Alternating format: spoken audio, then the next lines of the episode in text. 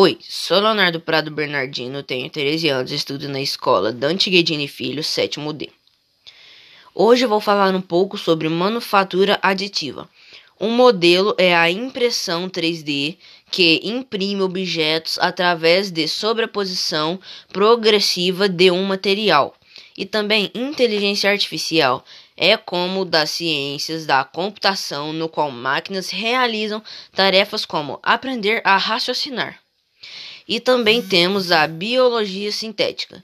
Consiste no uso de biofórmulas e térmicas de engenharia.